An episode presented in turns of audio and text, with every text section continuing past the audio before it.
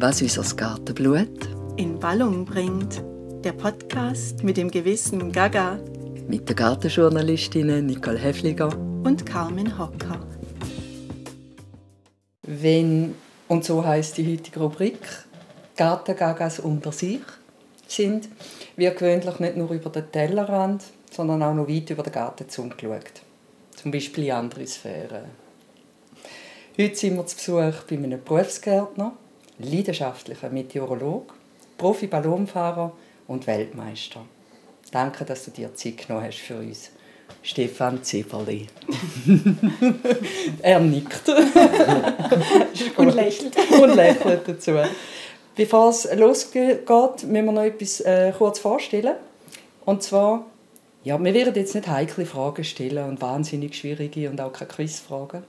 Aber manchmal weiß man gerade nicht, was sagen oder es ist gerade schwierig. Und darum haben wir unsere fünf Gaga-Joker. Die Gaga-Joker können wir alle ziehen, weil es kann passieren, dass wir mal einen brauchen. Gell? Der erste Gaga-Joker heisst «Gib mir eine Minute». Nimm dir Zeit zum Nachdenken. Carmen und Nicole füllen die Stille mit dekorativem Blabla. Der nächste ist «Na». Wenn du die Frage nicht beantworten kannst, willst oder darfst. Mhm. Der nächste «Return to Sender» schubse die Frage lieb lächelnd zurück. Du bist beeindruckt, gell? Du bist ja, ganz beeindruckt. Kann man sagen, ja. das nächste ist, muss go bisseln. Wenn die Natur ruft, stehen wir nicht im Weg. Und auch damals spielt das Gartenblut wieder eine Rolle. Doch noch ein Gartenblut, bitte. Aber selbstverständlich.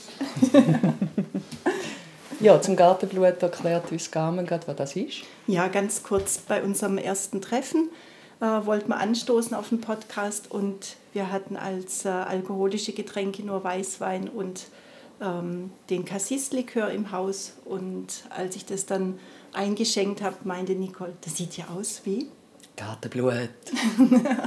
und so ist unser Getränk entstanden. Ach, ja, und jetzt ist das ein bisschen unsere Tradition wahren. Genau. genau.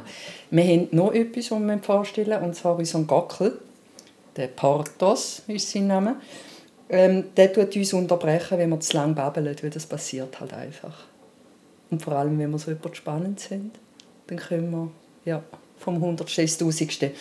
Und nach einer Stunde wird der Folgendes machen. Ja, und den stelle ich jetzt gerade ein.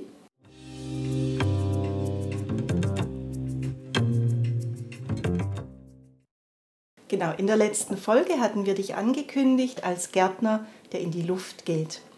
Und bevor wir zum Thema Luft kommen, möchten wir aber gerne nochmal zu deinen Wurzeln zurückgehen, nämlich zum Gärtnern. Und würden gerne von dir wissen, warum du eigentlich Gärtner werden wolltest, warum das dein Wunsch war. Ich bin auf einem Bauernhof aufgewachsen, meine Eltern haben gebaut. Und das ist halt dort so, gewesen, die Eltern nicht wahnsinnig viel Zeit für die Kinder. Wir sind mehrheitlich bei den Großeltern gehockt. Die ja, haben halt so nebenbei uns ein bisschen geschaut. Und äh, Großmutter war eine leidenschaftlichere äh, Gärtnerin. Gewesen. Also sie hat sehr, sehr viele Stunden riesen Gemüsegarten gehabt, mhm. Blumengarten. Und das war ihr auch richtig wichtig. Gewesen. Und äh, ich bin halt wirklich sehr viel mit der Großmutter im Garten gewesen und aber auch von generell. Mhm. Also ich bin so oder so ein extremer Naturmensch und habe äh, durch da auch die Interesse zu der Natur, vor allem auch zum Wetter und eben zum Garten eigentlich äh, so mitbekommen auch die anderen Themen, eben das Wetter an sich, Meteorologie, ja, spannend, ja. Großmutter oder als Bauer bist halt auch wetterabhängig. Ja. Und da hat uns immer extrem oder mich mega fasziniert. Und äh, so ist dann eigentlich da äh, für mich schon ziemlich früh klar gewesen. Also so mit sechs, sieben sind für mich ganz entscheidende Lebensfrage schon klar gewesen, dass ich will Gärtner lernen so und dass ich will hobbymäßig Ballon fahren. Ah, damals schon? Ja, damals Wie, schon. wie bist du auf die, also wir müssen jetzt schon fragen, wie ja, bist du genau, auf die Idee jetzt dazwischen. Ja. Ja, vielleicht dort durch ein bisschen spezielles Kind gewesen, aber mm, meine Eltern haben gesagt, äh, für mich eben so gewisse Sachen sind quasi schon, seit sie wissen, immer klar gewesen. Bei dir. Aber eben, Buben, Sösi, ich weiss nicht, Polizist, Lokführer oder Nein, so. das hat mich gar nicht fasziniert. Nein. Aber wie bist du auf die Idee gekommen? Man kommt ja nicht einfach, also vielleicht weil Ballon siehst am Himmel. Das ist definitiv so. Also Ballon ist natürlich wirklich genau der Zeitpunkt gewesen, wo man halt wirklich, ich weiß jetzt noch Moment, so mit 6, 7, mit der Großmutter im Garten am Abend und dann ist halt gerade wirklich die Jahr gewesen, äh, so Mitte Ende 80er Jahre, wo der große Boom war mit den Heißluftballonen. Äh, wo es praktisch, es gibt wirklich ein paar Jahre lang dort, äh, pro Jahr, pro Lehrgang etwa 50 neue Ballonfahrer in der Schweiz. Also ein extremer Boom. Gewesen. Und ich mag mich erinnern, da hat wirklich Zeiten gegeben, dort, wo im Sommer jeden Abend, also 25 bis 30 Ballone unterwegs sind. Und von dort her auch das Wetter, oder? Ich war so fasziniert, gewesen, wie die Ballone halt mit dem Wind, quasi verschiedene Windrichtungen, also wirklich alle Richtungen äh, gesteuert haben. Und da habe ich da schon wahrgenommen und das ist das, was mich auch fasziniert hat.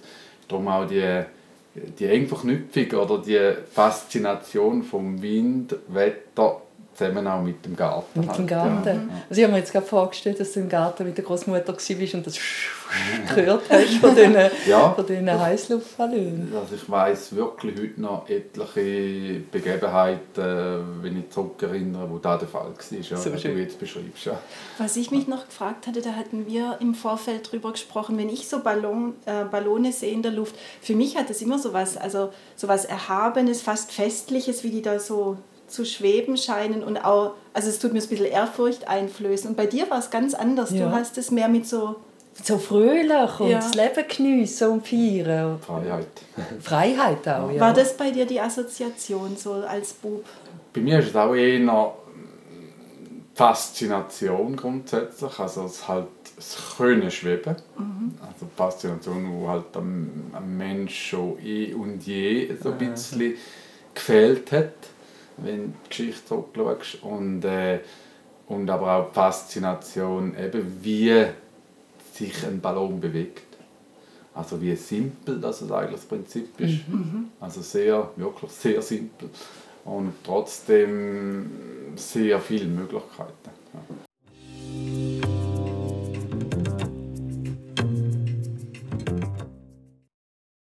Aber weißt du was, was jetzt passiert ist? Es ist so spannend, dass wir komplett abgeschweift Genau, Ja. abgeschweift sind. Ähm, Sonst gehen wir doch nochmal wir zurück, gehen zu zurück, den wir gehen Anfängen. zurück zu den Anfängen. Ähm, und zwar zum Gärtner. Es ist ja auch ein Garten-Podcast. Ein bisschen dürfen wir noch zum Garten etwas Ja. fragen. äh, was, was mich fest wundernimmt, ist, welche Arbeit hast du am liebsten gemacht in der Lehre und nachher auch auf dem Job? Oder, oder eine von der Lieblingsarbeiten? Meine Lehrstelle war halt ein relativ einseitiger Betrieb. gewesen. Oh ja, sag noch, weißt du, deine Lehre war, Ja, genau. also ja. Meine Lehre ist, äh, ich, ich habe Berufslehre in einem Produktion Angrobetrieb gemacht. Also wir haben nicht viel zu tun mit Verkauf oder so. Äh, das ist wirklich um Produktion gegangen. Und das ist eigentlich die Produktion in diesem Betrieb ist Jungpflanzen gewesen. Du hast gesagt Topfpflanzen und Zimmerpflanzen. Habe ich Top, das richtig nein, gemacht? Topfpflanzen, Schnittblumen, Schnittblumen, habe ich eigentlich. ja. Mit Schnittblumen habe ich auch recht viel äh, zu tun gehabt zu dieser Zeit, weil man halt äh, die Produktion ist im Winterhalbjahr, also so Oktober bis Februar. Man hat aber dann quasi die Jungpflanzen produziert und nachher dann aber auch Rohware und fertig war. Also man hat eigentlich nichts auslassen in dem Sinn. Aber die Haupt, das Hauptgeschäft ist schon klar die Jungpflanzen. gewesen. Und auch eher so ein bisschen auf spezielle, zu dieser Zeit auf spezielle Sorten. Zum Beispiel. Äh, sage, als Beispiel äh, wirklich sehr widerstandsfähige Granium Maloia oder so, wo Ja. halt äh, fast noch Frost vertreibt oder so, ähm, wo halt äh, sonst praktisch verloren gegangen ist. Wo halt äh, gewisse Gärtnereien, gerade in der Schweiz, äh, Bedarf hatten. Oder im Bündnerland, wo halt wirklich wissen, die Sorte, die muss ich haben. Das ist die, die die Kunden wollen an den Häusern. Gerade im Engadin und so. Und die hat man halt auch dort, äh, ja, der Seniorchef hat die sogar noch ein bisschen weitergezüchtet, weiterentwickelt. Und äh, ja, es ist spannend, es war wirklich spannend. Ja. Also, was hast du am liebsten gemacht? Also, äh, ich muss wirklich sagen, meine Hauptbeschäftigung war Steckling-Stecken. Ja. Da bin ich auch extrem gut gewesen. Also die Zahlen, die ich nicht gedruckt habe, da hat man kaum einer etwas vorgemacht. Ähm, da habe ich auch sehr gerne gemacht. Mhm. Ja, muss ich sagen. Also, Und die sind immer angegangen wie verrückt. das war jetzt in, dem, in der Lehre, oder? Ja. Genau. Und hat es ein Bier gegeben, das gar nicht gerne gemacht hast? Nein, eigentlich nicht. Äh, du hast alles gerne gemacht, wie schönst Nein, wirklich. Ich könnte jetzt nichts so sagen. Mm, nein, müsste nicht wahr. Gut. Ja. Also du hast die Lehre gemacht, ähm, jetzt sage ich es richtig, Topfpflanzen und Schnittblumen. Und nachher ähm, hast du auch auf den, auf den Job gemacht? Das ist so, ja. Ich bin nach der Berufslehre eigentlich in einen, ja, in einen doch recht anderen Betrieb, in einen kleinen Familienbetrieb. Und bin dann dort relativ schnell Abteilungsleiter von der Gärtnerei gewesen. hatte dort äh, Verantwortung dann für die Lehrlinge mhm. und ähm, ja, Planung, Einkauf, alles äh, eigentlich mehr oder weniger vom Gärtnereibereich geführt. Wir haben dann auch äh, der Betrieb dort war eigentlich verschiedene äh, Bereiche, also Friedhofbereich, dann ein Bereich mhm äh, Verkauf von Topfpflanzen, ähm, also Balkonpflanzen und so Zeug. Dann ein ganz wichtiges Geschäft ist natürlich schon auch der, der Mai, gewesen, oder, wo man ja. halt, äh, Kisten gepflanzt hat. Und äh, wir haben dann aber vermehrt auch angefangen, äh, Kundengärten zu machen zu dieser Zeit. Also das war mhm. eigentlich wo am Anfang praktisch nichts. Und nach etwa zehn Jahren da war, dann doch etwa so 30, 40 Prozent von der Zeit, wo wir in Kundengärten gegangen sind. Sehr, sehr, sehr, sehr breit. Ja. Ähm, das ist aber auch das, was, ich extrem geschätzt habe. Wirklich an dieser Stelle sehr, sehr Abwechslung. Und äh, ist auch die Herausforderung dann auch zusammen mit dem Wetter dann wirklich die Planung. Wir sind nicht einmal zu Regenzeiten an einem Kunden in den Garten gegangen. Oder so. Also, man hat wirklich wow, man, man das, Arbeit das ist aber gehabt, wir haben Arbeit, ja. haben Arbeit draussen gehabt, wir haben, äh, es ist ja wirklich immer sehr gut aufgegangen. Also, ich mag mich wenig erinnern, dass man mal zu einer Zeit, zu einer ungünstigen Zeit eine Arbeit hat müssen machen Und das ist das, wo, ja, wo ich heute manchmal ein bisschen staune eben wenn das wirklich ein sehr einseitiger Betrieb ist, ähm, Gartenlandschaft, äh, nur Kundengärten oder so, dann bist halt wirklich, dann musst du natürlich auch die Arbeit machen, wenn es eigentlich höchst unvernünftig ist. Oder?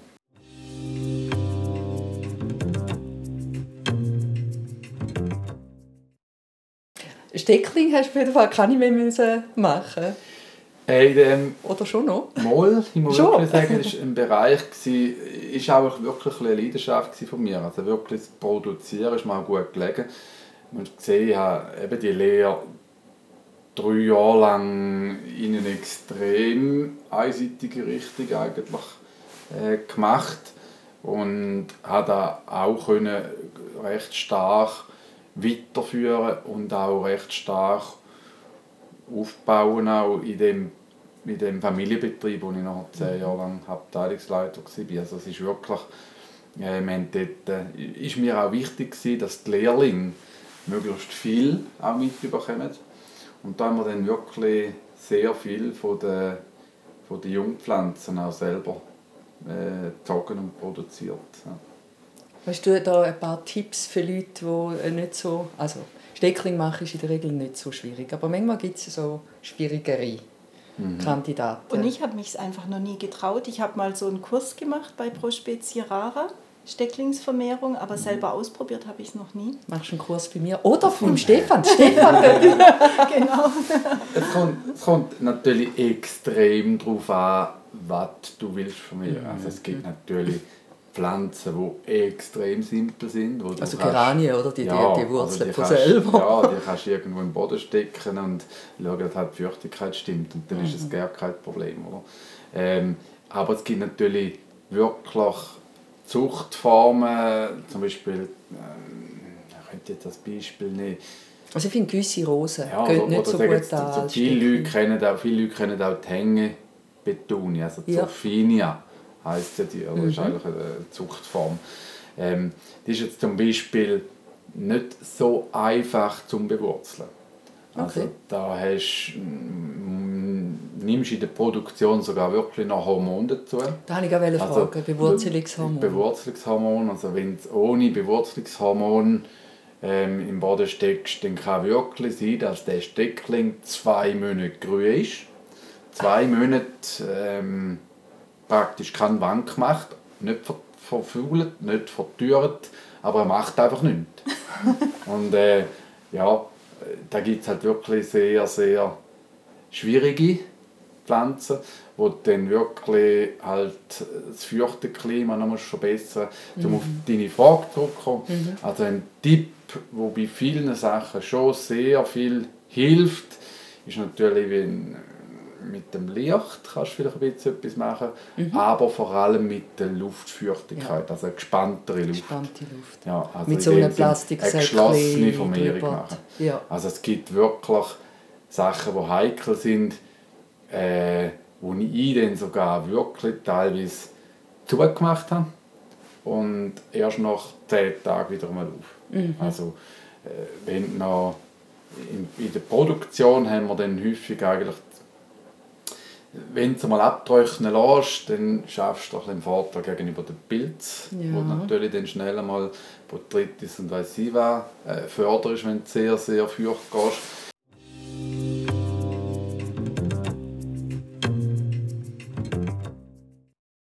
Genau, du hast ja dann aber, äh, glaube ich, schon Ende der Lehre den Führerschein sozusagen fürs Ballonfahren gemacht. Dann war das quasi zehn Jahre lang oder so dein Hobby.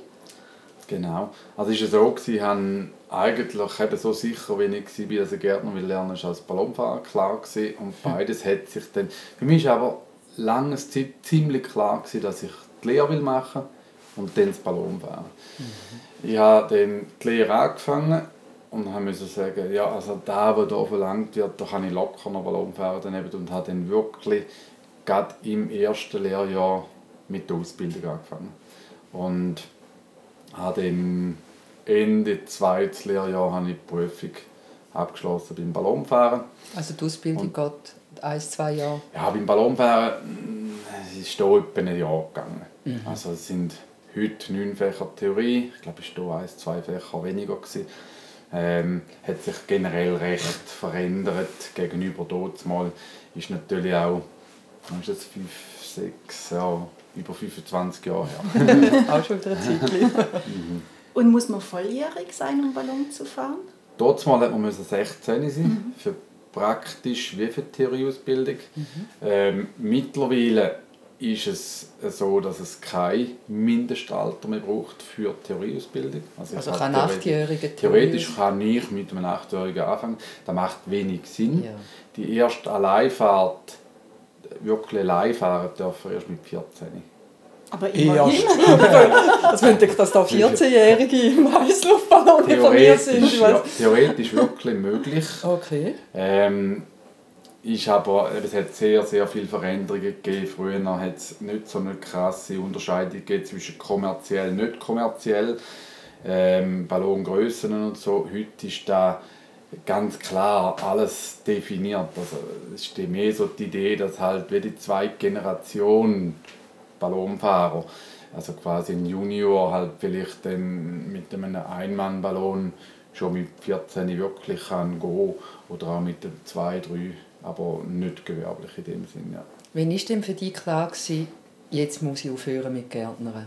Jetzt muss ich voll einsteigen? Das ist eigentlich der Moment, wo ich gewusst habe, dass meine Frau schwanger ist. ja. Also dann geht er zum riskanten Job, oder? das ist eine sehr logische Frage. Nein, das ist riskant, würde ich überhaupt nicht unterstützen oder unterstreichen. Aber ähm, ich war immer sehr, sehr aktiv. Gewesen. Also ich habe, das jetzt vielleicht auch ein extrem, ich habe wirklich 100% geschafft, relativ lang.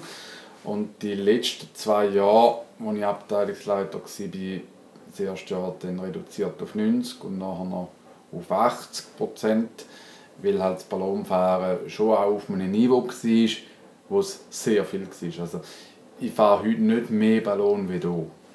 Das ist eigentlich hier schon wie so quasi zwei Jobs, die ich gemacht habe. Und äh, ja, ich muss wirklich sagen, man vertreibt bis 30 sehr viel. Und dann habe ich jedes Jahr gemerkt. ja. ja. Und ist mir auch bewusst geworden, jetzt muss ich etwas machen. Und für mich der ausschlagende Punkt war dann wirklich, gewesen, wo meine Frau ähm, in Erwartung war mit dem ersten Kind, habe ich gesagt, so und jetzt entweder das Ballonfahren ganz drastisch reduzieren oder das Gärtnern. Und ja, habe dann relativ äh, spontan dann wirklich entschieden, dass ich mich für das Ballonfahren setze. Und vorher hast du, wir sind ja an deinem Garten vorbeigelaufen und dann hast du gesagt, ja, wenn man nicht mehr Gärtner ist, dann hat man wieder Freude daran. dann ist das alles dein Garten? Also ist Gemüse und ein bisschen Ziergarten? Ja, grundsätzlich mache ich das wirklich wieder mit großer Leidenschaft, muss ich wirklich sagen. Äh, zeitlich ist es für mich immer ein bisschen knarz, okay. Garten, das muss ich wirklich sagen. Aber ich komme sehr viel Ausgleich über zum anderen, was ich jetzt noch mache. So geerdet, also, du kannst wieder die Hände in die Erde stecken, oder inwiefern Ausgleich? Ja, Ausgleich im, im Sinn von, äh, sonst bin ich halt sehr viel im Büro. Ich mhm. bin sehr viel, eben halt den schon aus oder am Ballon fahren oder so, oder am Ballon prüfen. Aber halt, äh, ja, wirklich etwas machen. Oder ich tue auch relativ viel selber züchen. Also das meiste mhm. selber säen, auch vom Gemüse und die Sachen. Ähm, und ja, äh, macht einfach Spaß, muss ich wirklich sagen. Ja. Dein also, Lieblingsgemüse? Hau mit Lieblingsgemüse. Alles. Zum Anbauen meine ich, ah, nicht zum, zum Anbauen. Ah, so Oder eine Sorte, die du gerade den letzten entdeckt hast, wo du gefunden hast, wow, ja, die ist jetzt wirklich richtig toll. Ja, da bin ich jetzt vielleicht auch gerade so ein im Trend drin. Also ich finde wirklich, äh, den Federkohl mache ich schon viele Jahre, ich finde ihn wirklich... Äh, Hast nichts zu tun auch, gell? Ja, ich finde ihn spannend, muss ich wirklich sagen, haben wir auch gern. Äh, aber sonst jetzt vom Anbau her... Du hast ja jetzt gerade viel Wintergemüse, habe ich nur so mit einem schnellen mhm. Blick gesehen. Ja. ja. Also du gärtest quasi das ganze Jahr durch. Was? Ja, ja. Da ist es so. Also ich mache wirklich, ja, ich tue schon, ja, Erdbeeren haben wir halt immer auch etwa zwei Beete, also da habe ich selber sehr gern. Und äh, Familienkinder auch in dem Sinn. Und da muss ich wirklich sagen, da ziehe ich, ja, da mache ich wirklich immer so rutschend äh, ein zweijähriges Beet, das dann nachher wieder rauskommt, nach mhm. zwei Jahren und quasi ein Jahr, wo ich mir auch, ja, als ich Kind war, meine Eltern auf dem Bauernhof, wir haben noch Nebenerwerb, ist wirklich Erdbeer gewesen. also wir hatten immer einen. Ah.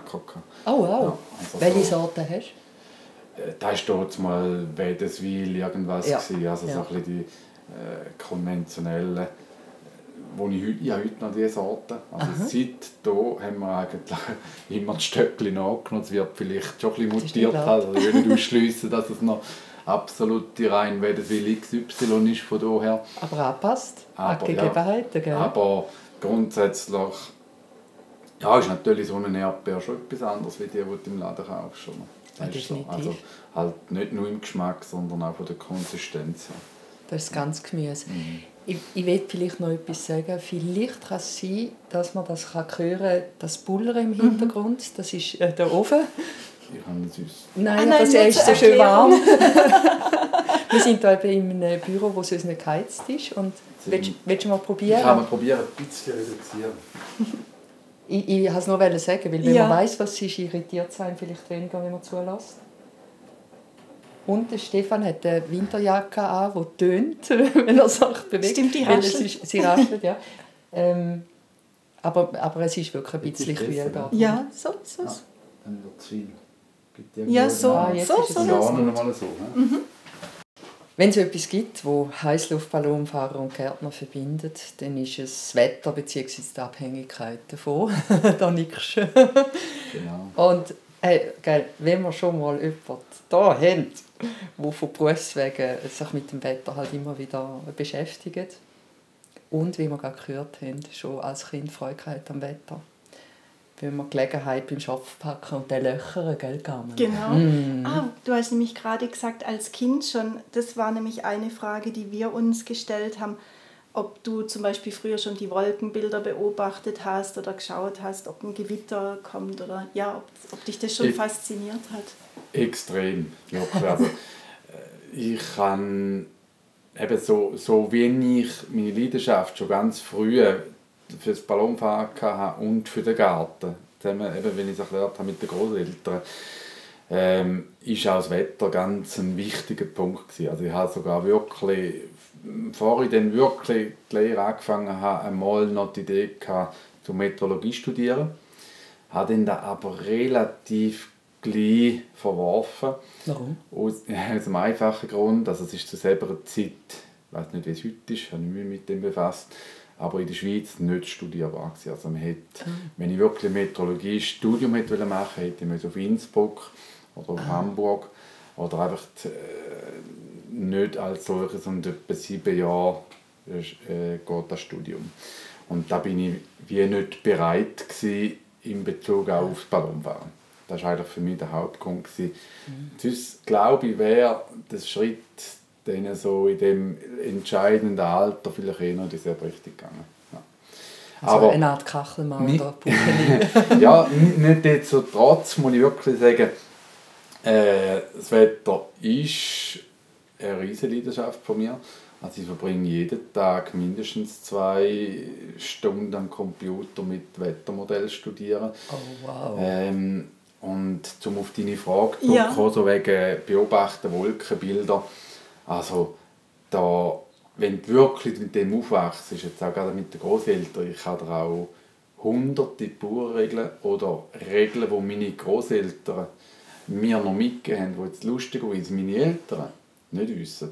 Ha. Aber Ah, ich aber von den das- Großeltern mitbekommen habe, so, wo, wo wirklich auch noch etwas haben dran, teilweise. Also, Das ist gut, das oder ist wo noch kein auch- Thema, wo jetzt dann gerade oder kommt. wo, auch, oder wo auch ganz klar sind, für mich, wenn du noch Zusammenhänge und so verstehst oder so, warum ist es mit der Zahl 7 häufig in der Purregel oder so. Und wenn du das ein bisschen beobachtest, dann stellst du wirklich äh, solche Zyklen oder Sachen fest. Oder? Also, Müssen wir gerade einhaken? Ja, genau, das so genau. ich, habe- ich, habe- ich habe das vorbereitet, weil ich habe, ich habe eine Wetterregel immer im Kopf gehabt und die ist wirklich, die stimmt ja, also ich habe sie für mich einfach so erlebt gehabt. Kommt der Wind vor dem Regen, kannst beruhigt dich schlafen legen. Kommt der Regen vor dem Wind, pack die Segel ein, geschwind. Das hat mir, wie man merkt, eine Seglerin gesagt. ja. Und das ist wirklich so. Wenn vor dem, also es kommt Regen und nachher gibt es einen Windstillstand, dann, oh, dann ist es nicht mehr gut gewesen. Ja. Kannst du kurz erklären, warum? Oder ist das zu komplex? Das ist jetzt vielleicht eine Regel, ich muss wirklich sagen, ich kenne sie nicht einmal. Ah. Ist wirklich vielleicht ein bisschen auf dem See. Das könnte ich mir jetzt vorstellen. Mhm. Ähm, wenn ich jetzt so ein bisschen, ja, ich müsste das wie ein bisschen beobachten, um eine klare Aussage können machen darüber. Und die andere, die ich noch gefunden Für, für mich in Bezug auf, auf, auf, den, auf das Thema zu sehen, ist so ein bisschen, ähm, im Sommer ist eine Ruhe. Also wenn der Wind oder wenn es vielleicht so ein bisschen ein Zirrenschirm, also ein Gewitter äh, in den, ein bisschen aufzieht Ein oder so. Zirreschirm. Zirre, Ja, Zirrenschirm. Zirren sind das die ist quasi dann halt Wolken. da, wo dann abschwemmt bei der Cumulonimbus, oder? Wenn es so Mhm. quasi einen Schirm gibt und dann manchmal, ich meine, heute kannst du auf dem Map natürlich sofort schauen, wie aktiv ist das Gewitter. Früher, vor 20 Jahren, hast du natürlich noch nicht die Radar-Apps und Zeug gehabt.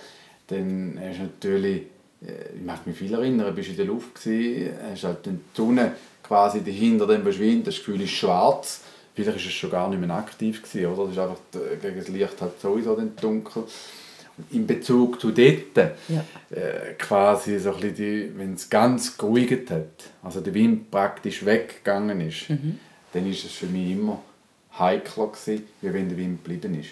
Grundsätzlich. Da wäre jetzt aber gerade das Gegenteil, wie wir Nein, doch, es ist genau ist es da. so. Es ist also ein genau bisschen die da. Ruhe vor dem Vor dem Sturm, Ja, effektiv. ja.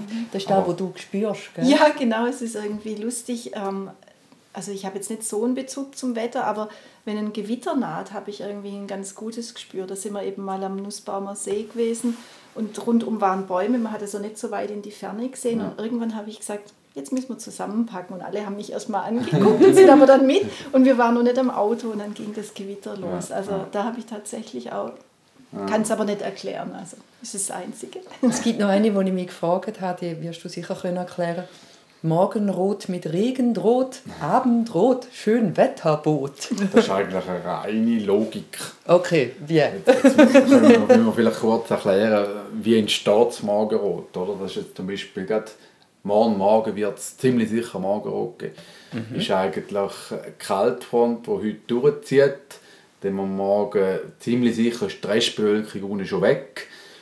Die Warmfront, die wieder aufzieht, also die höheren Schleierwolken, mittelhohen Wolken.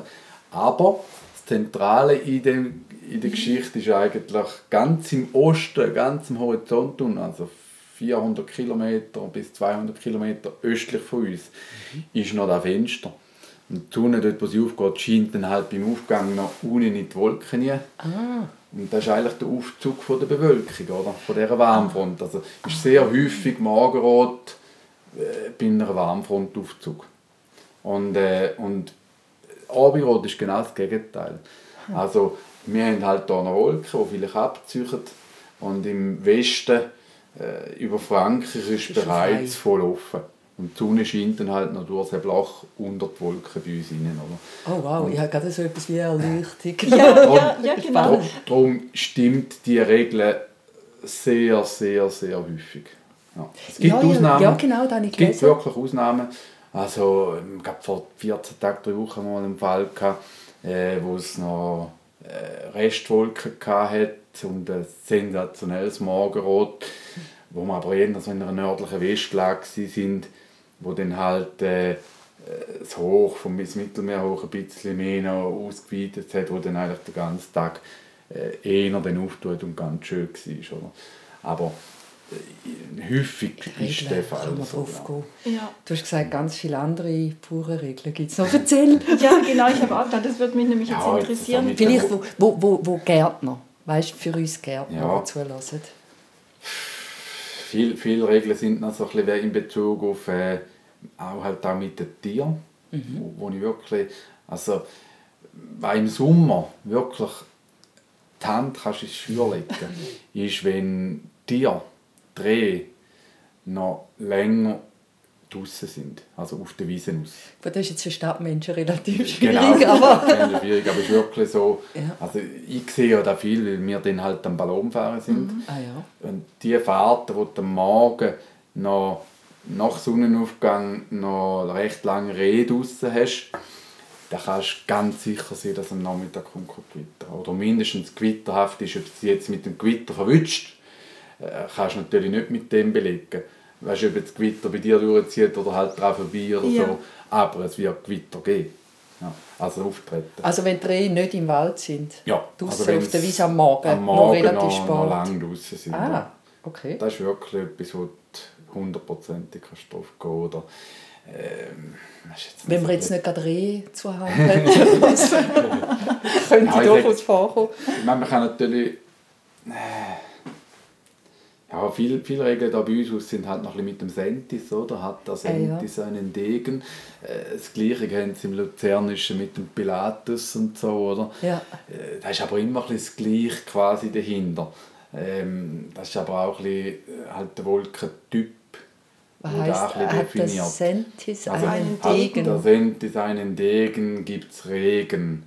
Das ist meistens, der Degen ist ganz unten, quasi eigentlich wenn so ein, bisschen ein Nebel, äh, eine Nebelschicht, ein Streifen. Oder hat er einen Hut, ist das Wetter gut. Hut hat er dann, wenn halt äh, quasi eine relativ starke Inversion da ist ähm, und quasi eine Cumuluswolke oben dran hängt.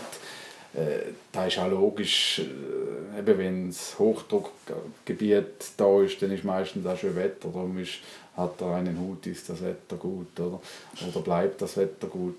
Ähm, aber eben die, haben, die Regeln haben halt viele äh, eine Logik zum Bild, zu der Wetterlage in dem Sinne. Und immer schön mit Reim, dass man es merken kann. aber hilft. Ja, oder hat er einen Kragen, kann man es wagen? Das ist jetzt in Bezug, in Bezug aufs Heuen gemeint. Oder? Ah, also es ist schon immer ist auch ein bisschen, Regel? Äh, die Regeln sollen ja teilweise auch ein bisschen, äh, ein bisschen äh, Prognose geben. Es ist ja nicht jetzt nur für heute.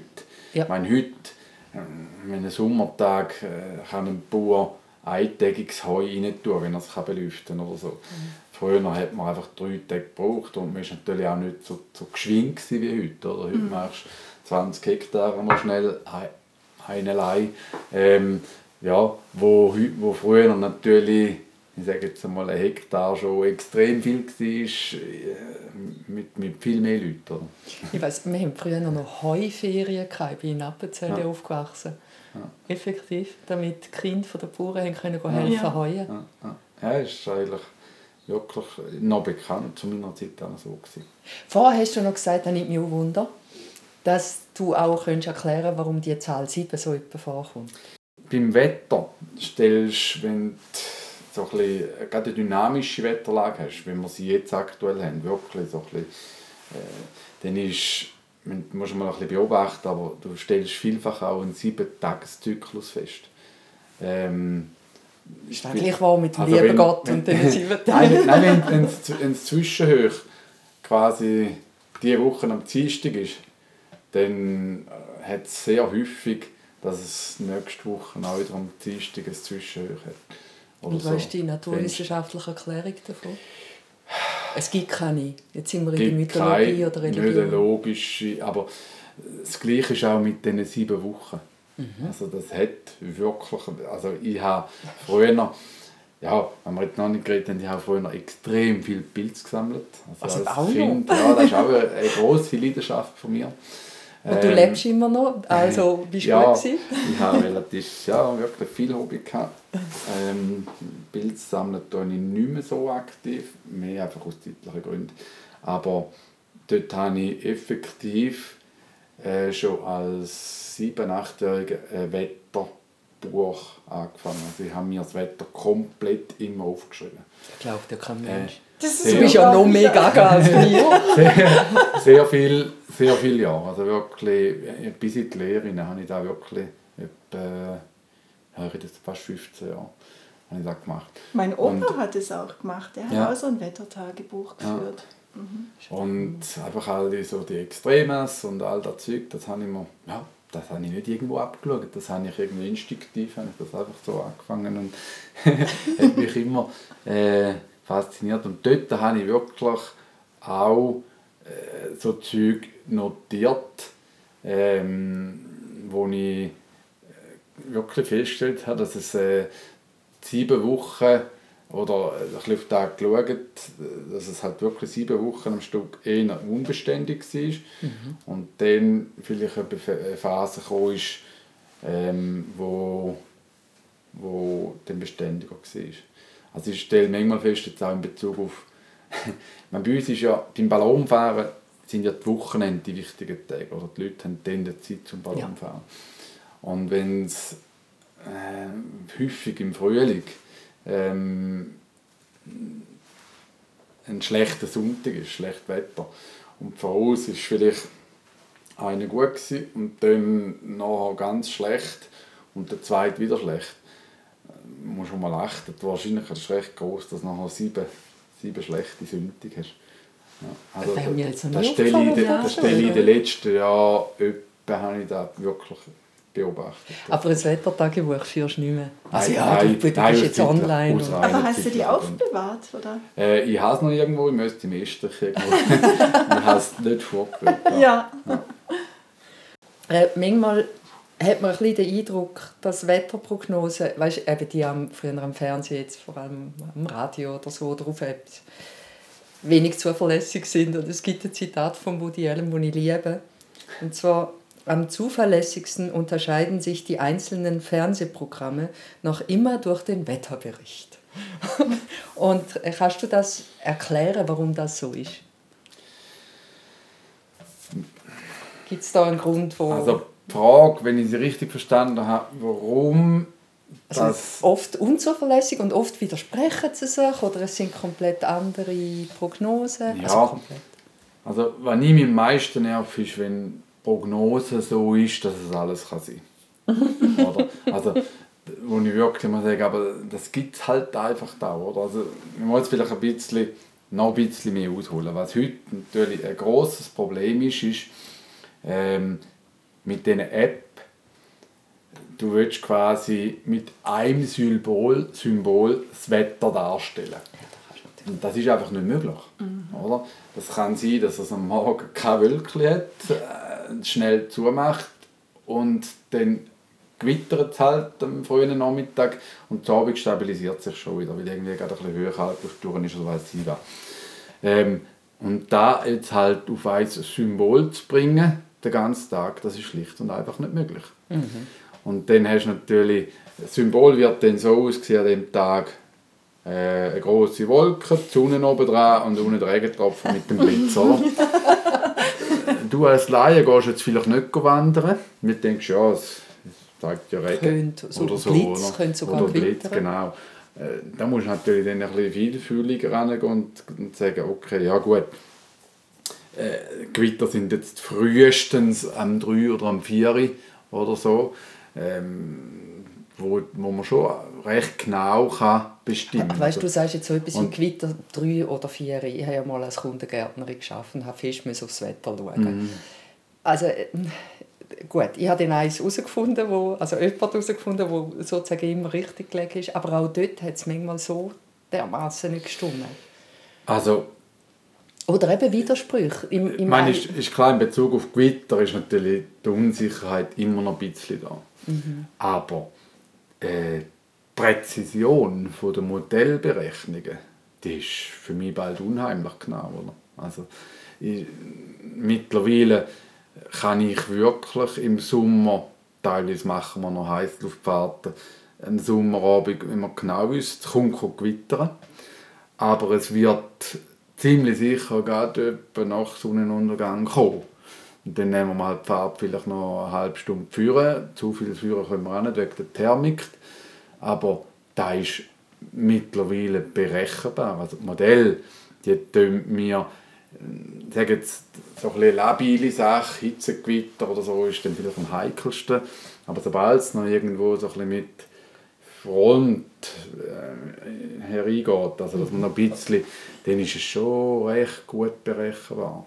Hättest du einen Tipp für eben jetzt Hobbygärtner oder auch mhm. Profigärtner, die raus müssen und müssen darauf schauen, gibt es irgendeine Web oder mehrere Webseiten oder, oder eine App, die richtig gut ist, die du kannst empfehlen kannst?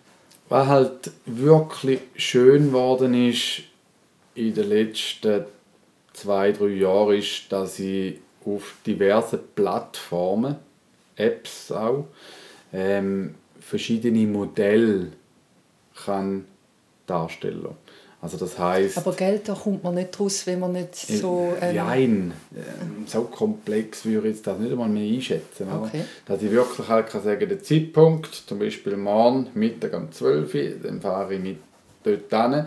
Und dann kann ich wirklich halt mit wenigen Klick kann ich quasi das Modell verändern. Also ich kann sagen, äh, zeig mir das Icon, äh, was ist denn für Wetter, zeig mir das Europamodell oder das Cosmo oder das NOAA, das amerikanische Modell. Und dann, ja, wenn ich dann vier Modelle oder fünf von den wichtigsten angeschaut habe und ich habe fünf Meinungen, dann weiß ich wahrscheinlich, äh, ist wahrscheinlich recht unsicher. Wenn ich natürlich dann sehe, okay, ja, die sind alle trocken, das eine hat ein bisschen mehr oder ein bisschen weniger Wolken, dann weiß ich, es ist vielleicht trocken, aber vielleicht nicht das schönste Wetter oder so. Also ich merke schon, die grosse Krux ist, man kann es nicht auf eine einfach, wie du vorher gesagt hast, nein, auf ein einfaches nein, Symbol, man muss wirklich verschiedene ist wirklich, Modelle haben. Ja, ist wirklich, ich würde mich nie auf ein Modell verlassen, nie.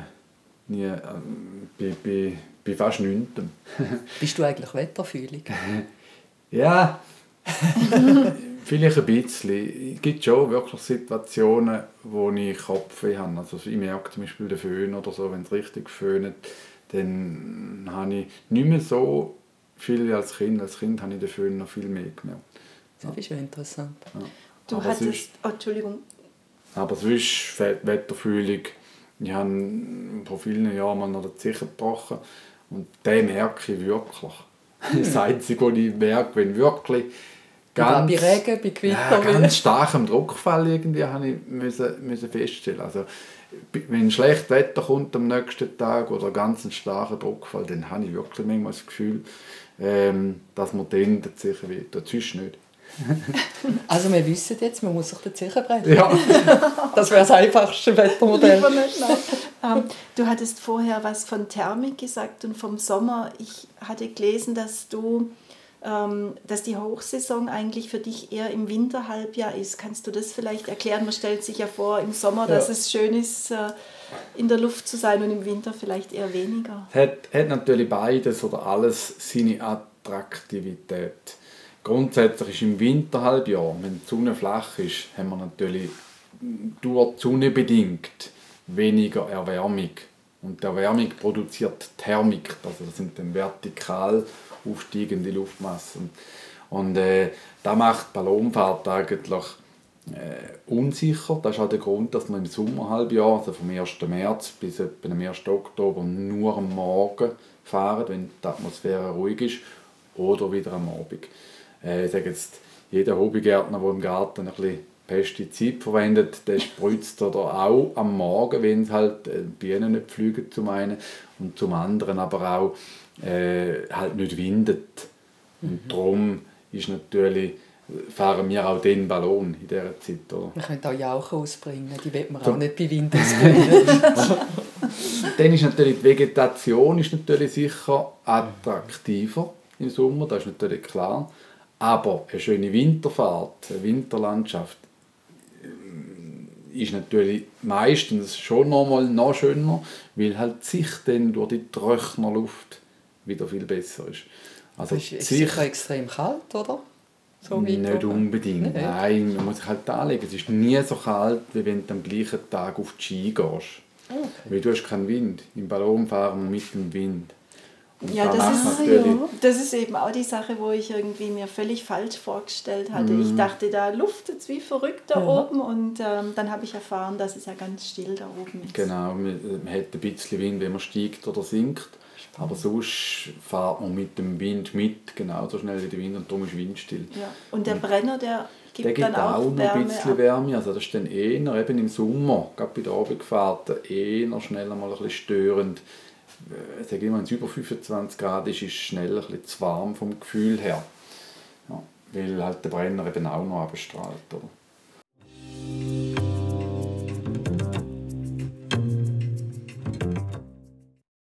Ja, am liebsten würden wir ja das Wetter machen, wenn man könnte.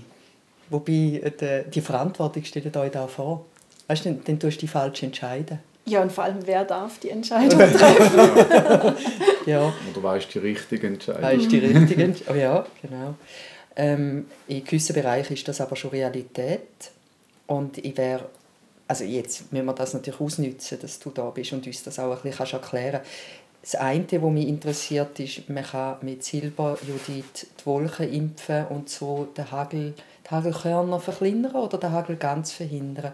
Kannst du das erklären kurz? Ja, ich bin da wirklich eben in einer Gegend aufgewachsen, im Thurgau, wo da seit meiner Kindheit wirklich aufgekommen ist. Sehr stark, zeitweise extrem. Meine Beobachtung äh, eben, muss wirklich sagen, ich habe mich extrem äh, mit dem interessiert und beobachtet. Meine Beobachtung ist wirklich, das nützt, das wirkt. Mhm. Ob jetzt, wie du sagst, Hagelkörner verkleinern, mm, würde ich jetzt nicht so sagen. Ganz, ganz weg, also meine, gar kein Hagel meine Beobachtung, meine Beobachtung ist, dass es noch weitergeht. Also wenn du sehr früh anfängst, also ähm, bevor quasi das Wichtigste ist immer, oder, oder der Hagel ist eigentlich dann das grosse Problem bei der Entstehung des Gewitter.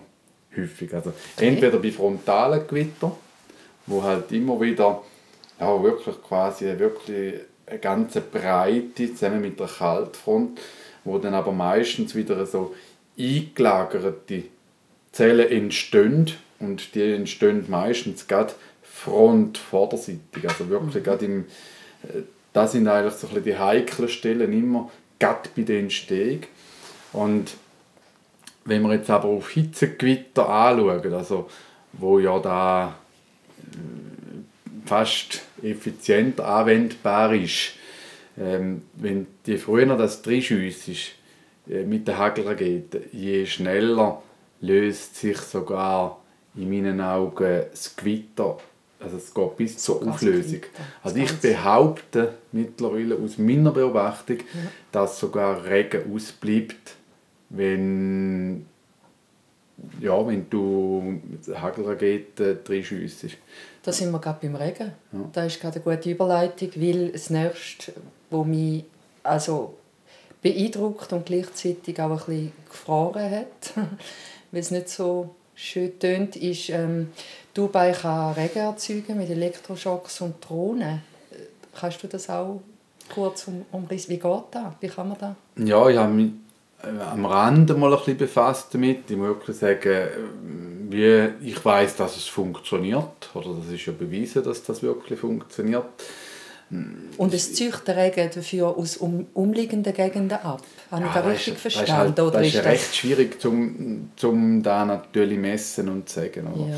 Also es ist jetzt nicht nur Dubai, zum Beispiel auch in China äh, ist da wirklich angewendet worden jetzt hier für die Olympischen Spiele mit dem Niederschlag, dass halt dort genug früh äh, so Zeug ist theoretisch sicher machbar. Ja.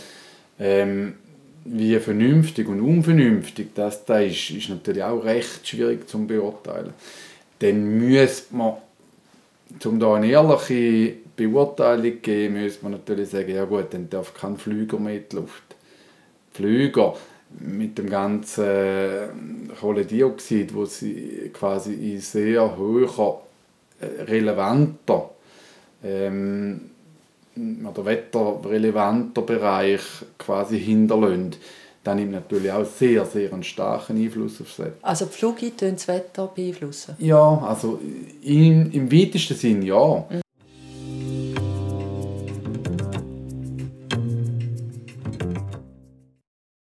Wenn uns im Garten ein Gewitter überrascht, können wir ja einfach schnell nach drinnen springen.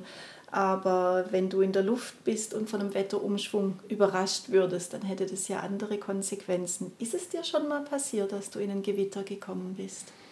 Nein. Nein, grundsätzlich.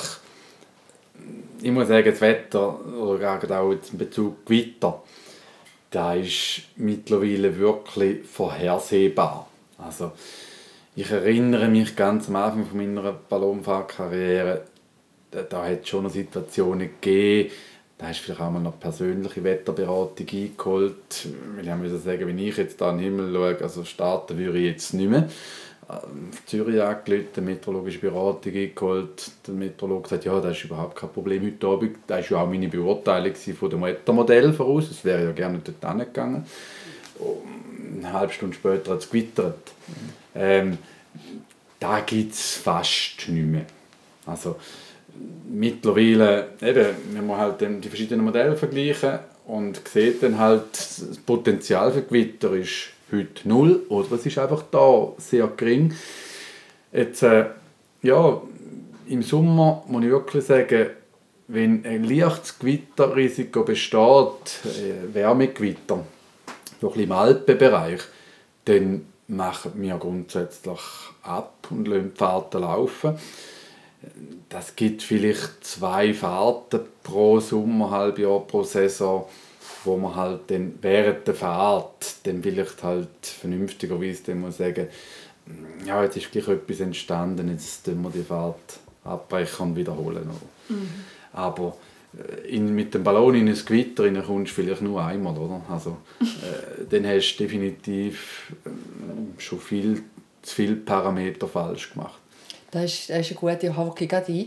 Nur einmal, nur einmal bin ich in meinem Leben einem Weltmeister gegenüber gesessen. ich muss es einfach sagen, weil ich es so unglaublich finde. Ähm, Korrigiere mich, wenn ich nicht richtig äh, recherchiert habe. 13-facher Schweizer Meister, vierfacher Europameister und eben seit dem letzten Jahr auch Weltmeister. Die Zahlen stimmen nicht ganz.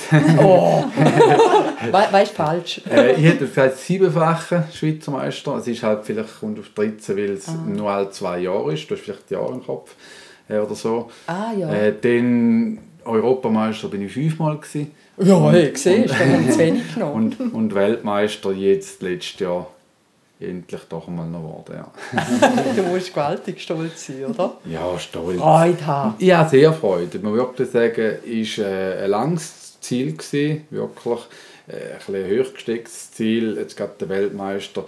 mm, Das Jahr vorher, oder man hat auch nur alle zwei Jahre Ja, ja. Gelegenheit, um so eine Meisterschaft teilzunehmen. Und äh, ja, das Vordermal sind wir Vize, also Zweiter geworden. Potenzial da ist, dass wir es können gewinnen, ist natürlich klar gewesen. Aber trotzdem, am Ende äh, ja, hat es halt einfach noch 100 oder 120 andere, die auch nicht schlecht sind. Was noch interessant ist, ich habe in meinem Umfeld ein bisschen erzählt, ja, wer unser nächster Interviewgast ist. Und ich habe mich so gefreut. Und die Reaktion war bei allen duftig gleich. Gewesen. Was? Es gibt Heißluftballonbekämpfe? Was? Fahren die, segeln die denn um die Wette? Oder wie muss man sich das vorstellen? Der Sport, ich muss wirklich sagen, wenn ich es vergleiche mit sonstigen Sportarten, ist er extrem attraktiv. Ha. aber sehr komplex. Und da halt äh, schnell einmal zu komplex für viele im Verständnis. Ich kann einmal ganz kurz zwei, drei Sachen so ein bisschen zusammenfassen. Also so, wir fahren mit den verschiedenen Windrichtungen, mit der Höhe. Wir können ja mit dem Ballon nur steigen oder sinken. Und es ist nie nur eine Windrichtung. Also es geht äh, sehr häufig im Sommer sogar gegenläufig. Also unten in die Richtung und oben genau entgegengesetzt. Und so können wir natürlich Punkte treffen. Also wir probieren dann wirklich einen Punkt anzufahren, dort etwas abzurühren. Die nächste Aufgabe, wo dann vielleicht eine Dreiecksfläche, gewisse Zeit, die grösste Fläche gönnt oder möglichst große Winkel oder zu einer vorgehenden Richtung möglichst eine grosse Abweichung, dreidimensional Punkte treffen, äh, eine gewisse Zeit so weit wie möglich, eine gewisse Zeit so wenig weit wie möglich. Da haben wir etwa 30 verschiedene Aufgaben im Reglement. Ah, es geht praktisch nicht immer nur darum, als Erster an einem bestimmten Ort zu sein. Nein, weil es das, ist nie jetzt im Bezug als Erster Ja. etwas zu machen, sondern die grosse Herausforderung, oder ich sage jetzt, dort, wo du eben am meisten kannst rausholen in Bezug zu der Konkurrenz, ist. Taktik. Taktik über die ganze Fahrt. Wir haben eine Fahrt bis zu fünf oder sechs Aufgaben. Und dann kann die Aufgabenstellung so sein, dass es ziemlich definiert ist, welche Reihenfolge. Oder vielleicht halt, wenn es Ziel sind und hat eine eindeutige Windrichtung, dann ist es ziemlich gegeben. Aber dann gibt es manchmal Fahrten, wo sehr viel taktisch kannst überlegen, nimmt der Wind zu, äh, macht Topografie über den Fahrtverlauf, wo ich in ein Gebiet komme, habe ich dort vielleicht ein Tal, wo man einen größeren Winkel ermöglicht oder der Wind stärker ist oder nimmt er ab durch die Fahrt, wo du dann halt so musst, äh, eine gewisse Taktik äh, überlegen, wie du diese Aufgaben aneinander büschelst und löst. Ja, das ist eigentlich, also jetzt Geschicklichkeit so im Sinne von Agility, also wirklich so eben verschiedene Aufgaben, das war mir nicht bewusst. Ja. Und das ist sicher auch extrem reizvoll, oder? Das ist Extrem. So, oh, ich will Also das können. Sehr, und ist ein spannend. sehr spannender, sehr herausfordernder äh, ja, Sport. Bewerbssport. Ja. Ja, weil ich habe nämlich noch ähm, zu Nicole gesagt, als sie so meint, oh Weltmeister, und dann sage ich so, weißt du, bei mir ist es so, mir fehlt so der sportliche Ehrgeiz. Also jetzt, ich weiß noch, in der Schule haben die Lehrer manchmal zu mir gesagt, du könntest doch jetzt schneller, oder? Und ich so, ja, aber wieso? und, und das finde ich, und das finde ich jetzt extrem interessant, dass es eben nicht nur darum geht, also nur um Schnelligkeit geht, sondern um viel komplexere Zusammenhänge. Das, jetzt kann ich es Also viel der- besser nachvollziehen, den Reiz. Mhm. Also der Ehrgeiz, der ist bei mir sehr groß. Da ist es so. Also gerade in jedem Sport natürlich extrem wichtig. Oder? Und da, ja, also, ja. Ich hätte noch eine Frage, die mich echt interessiert. Also du tust ja Kunden transportieren. Also es gibt ja Leute, die mit dir Genau. zusammen die Fahrten machen. Und ich habe mir so die Frage gestellt, gibt es da manchmal ein bisschen außergewöhnliche Anfragen, wie so Guerilla-Gardening, dass eine Saatbombe ähm, aus dem Korb fallen lassen oder eine Urne verstreuen oder so. Hast du da so etwas Ja, Ähnliches also erlebt? grundsätzlich ist das Ballonfahren eine sehr individuelle Sache. Also auch die Fra- die Anfragen an sich, ähm, die wir haben, die sind natürlich schon auch manchmal extrem spezifisch. Also das kann zum Beispiel auch sein, ein, ein Heiratsantrag, den jemand will machen und dann ähm, quasi, ja, ich sage jetzt, äh, haben sich vielleicht dort und dort kennengelernt und dort will er nachher dann nach der Ballonfahrt essen. Dann ist natürlich die Frage, ich will dort starten, weil dort haben wir uns kennengelernt und dort will ich landen und so. Oder? Also, da ist natürlich dann vielleicht möglich, wenn der Wind genau so geht, aber die Wahrscheinlichkeit ist relativ gering. Gibt es irgendein lustiges Erlebnis, das du hast mit jemandem, der plötzlich gemerkt hat, ups, ich habe doch Höhenangst, merke ich erst jetzt? Oder so? Nein, äh, nein, ist eher umgekehrt. Also es gibt natürlich Dass die viel- Höhenangst verlieren? Ja, ja, ja. Oh, Carmen. Ja, also ich meine, da gibt es schon noch recht oft, dass natürlich Leute sagen, ja nein, ich steige nicht in den Ballon ein, weil ich habe Höhenangst oder so. Ähm, am Schluss dann vielleicht gleich ein bisschen unsicher sind, weil halt der Partner geht oder will gehen und dann vielleicht gleich überreden lassen. Ähm, ich fahre im Jahr sicher etwa 40, 50 Passagiere, die extrem skeptisch sind. Ich meine, die einen die gehen dann halt einfach mit, wo merkst du ein bisschen, die sind am Anfang vielleicht ein bisschen angespannt, äh, wo sich sehr schnell löst. Aber am Ende kann ich schon so eine Sicherheit vermitteln, dass praktisch alle die Felder einsteigen. Du strahlst das auch aus. ja, aber das ist ja so, gell? Er, er strahlt die Sicherheit Ich muss, die ich, Ruhe muss, auch aus. ich muss wirklich sagen, ich habe über 10'000 Passagiere schon gefahren Oh. und hunderte so Fälle dabei gehabt. Mhm. Die letzte Angst nimmst du in der Regel dann, wenn du sagst, wenn es nicht geht, gehen wir sofort wieder runter. Ja. Da gibt er wie nochmal so ein bisschen, also gut, ich kann es probieren. Ja. Ich habe noch nie jemanden wieder ausgelachen. Also schön. Ja. Nein, weil du musst klar sehen, du hast den Höhenbrand. Das Gefühl, die Höhenangst, Der hat. Äh, Entschuldigung. er hat etwas dagegen. Willst du den Satz wenigstens, da darf er jetzt zulassen, Pathos, den Satz fertig machen? Ähm, ja, eben die Höhenangst, die ist eigentlich ein bisschen definiert durch ähm, die Angst, die du vielleicht im Unterbewusstsein hast, wenn ich ausrutsche, dann kann ich runter. Oder so. Oder da ist so ein bisschen, vielfach so ein bisschen das Unterbewusstsein, das dir einen. Haken stellt. Und im Ballon, wenn du, ich sage jetzt mal vom Pilot oder so, von dem Mitfahrer eigentlich schon etwas anderes vorgelebt bekommst oder quasi merkst, die sind, ja, das ist eine relativ sichere Sache. Ich meine, da gibt es auch statistische Zahlen, wo Wie absolut... viel sind schon rausgefallen aus dem Korb? Hopp. Äh, noch nie, ja. Also, weißt du, so, Ja. es passiert sehr, sehr wenig. Wirklich. Ähm, Und dann kommt natürlich das andere, du hast einen relativ hohen dir. Mhm. Also du kommst nicht auf die Idee, wenn du im Korb stehst, ja, wenn ich jetzt ausrutsche, dann kann ich zum raus oder Ja. so. oder? Okay. Dann muss ich mir das auch nochmal überlegen, weil ich eben so Höhenangst habe, dass ich nicht mal die Bäume selber schneiden kann, Ja. weil ich mich eben nicht auf die Leiter drauf traue. Und Ja, Ja. also da ich kann dir garantieren, wirst du kein Problem haben. Aber, aber die letzte Entscheidung musst du wie selber quasi Mhm. machen. ja, dann kommen wir jetzt zur letzten Frage. Und äh, da hatte ich mir überlegt, dass Gärtner ja gerne so Rituale haben. Also manche, die gehen am Abend durch den Garten und schauen sich um. Oder ich trinke gerne, wenn es das Wetter zulässt, den Morgenkaffee im Garten und schaue so ein bisschen, was, was sich so tut. Und ähm, ich weiß, dass du auch ein Ritual hast nach der Landung. Magst du uns da mal erzählen, was du da mit deinen Gästen machst? Ja, also bei uns ist beim Ballonfahren halt, das muss man vielleicht sagen, das Ritual kommt aus einer Tradition. Aha. Das Ballonfahren ist ja in Frankreich 1783 quasi erfunden worden. Ähm, ich will nicht jetzt alles umschreiben, da geht vielleicht zu lang, aber der Grund war dann, gewesen, die haben später bei der Ballonfahrt einen Champagner mitgenommen im Ballon als Beweis bei der Landung, um den Leuten zu zeigen, wir kommen von der Erde. Und darum haben wir heute halt noch... wir sind keine Aliens. ja, oder vielleicht auch, um die Landwirte besänftigen bei der Landung. Oder vielleicht immer da. Ja, ja das, und es ist halt eine gute alte Tradition, dass man halt heute noch ähm, nach der Fahrt ein, meistens haben wir eher Muscato, äh, mundet den meisten ein bisschen süß besser wie jetzt ein Champagner.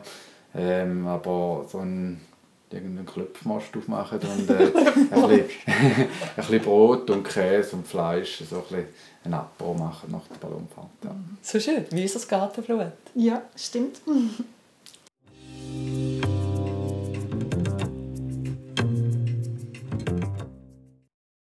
Wenn ähm, ihr jetzt Lust bekommen habt, mal mit dem Ballon von Stefan in die Luft zu gehen, ähm, dann gibt es ja ganz verschiedene Möglichkeiten. Könntest du mal so erzählen, was für Fahrten du anbietest? Ein sehr breites Angebot, ähm, halt auch saisonal ein bisschen bezogen. Im Winterhalbjahr jetzt machen wir halt viel Fahrten im Bündnerland, über die Berge. Äh, das ist natürlich bei Schnee viel schöner im Sommer. Mm. Im Sommer auch gerne nicht möglich, weil die Thermik dann eigentlich viel zu früh am Morgen schon einsetzt. Und dann machen wir Sonnenaufgangsfahrten, die sogenannte Standardfahrt, die geht also anderthalb bis zwei Stunden. Für viele ist das auch schon genügend, wo man dann im Sommer oder jede Jahreszeit äh, Morgen oder am Abend kann machen ähm, ja, und, und regional halt auch recht unterschiedlich kann sein. Oder? Jetzt gerade so eine Fahrt über die Voralpen im Alpsteingebiet ist dann schon ganz ein anderes Erlebnis wie äh, ich sage jetzt im Flachland, im Thurgau, am Bodensee entlang oder so. Und Nachtfahrten, habe ich da mit? Nachtfahrten ja, machen wir auch, ja, da ist es so.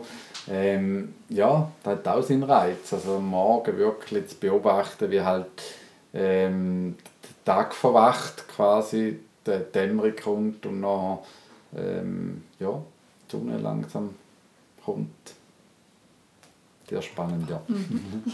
Also wir buchen eine, he? wir buchen eine. Nein, das machen da tun wir uns lieb. Vielleicht im Sommer. Hm? Irgendwann.